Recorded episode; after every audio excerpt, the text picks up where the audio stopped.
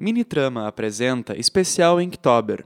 História de hoje: Dragão, escrita por e na voz de Arthur Z. Krause. Quando eu cheguei no Guaíba, as coisas estavam bem diferentes do que eu lembrava. A orla havia sido revitalizada, com nova iluminação, calçadas, ciclofaixas e passarelas para os pedestres. O restaurante estava reformado, com muitas pessoas tomando seu café da tarde enquanto admiravam a vista panorâmica em uma das janelas 360 daquele lugar. A revitalização trouxe um novo ponto turístico para o lugar, com centenas de pessoas caminhando por lá embaixo do sol escaldante em um verão porto-alegrense. Eu precisaria esperar. Não havia como atuar enquanto houvessem tantas pessoas. Então eu esperei.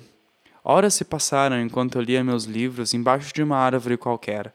Várias pessoas passaram por mim, crianças de bicicleta, adultos de patins e outros correndo enquanto jogavam água em seus rostos.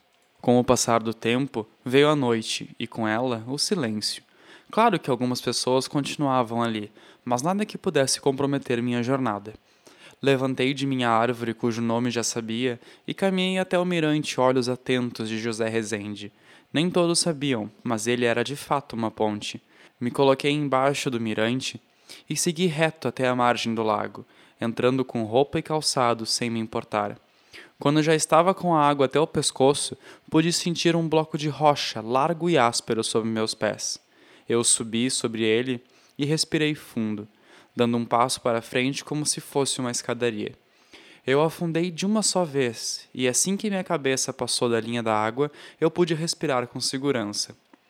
Ali eu vi a superfície da água como um teto translúcido, distorcendo as luzes das estrelas. Eu olhei para baixo e mirei a escadaria, um corredor amplo que descia sem fim até as profundezas daquele lugar.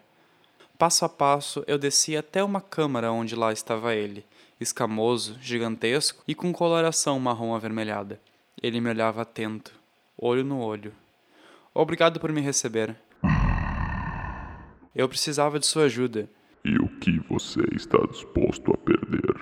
Mais do que eu já perdi? Você ainda perderá mais. Eu tenho tudo que eu preciso: espadas, cordas, escudos de reis e rainhas, crianças que esperam seus pais. Ao contrário de você que vem até aqui para pedir sem oferecer nada em troca. Eles estão vindo, Marco. E quando eles chegarem, você precisa estar pronto.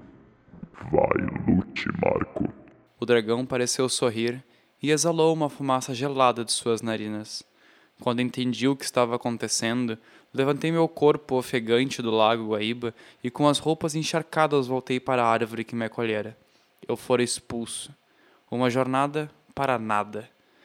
Ainda restavam-me outras criaturas para buscar, e com um pouco mais de sorte, elas poderiam me ajudar.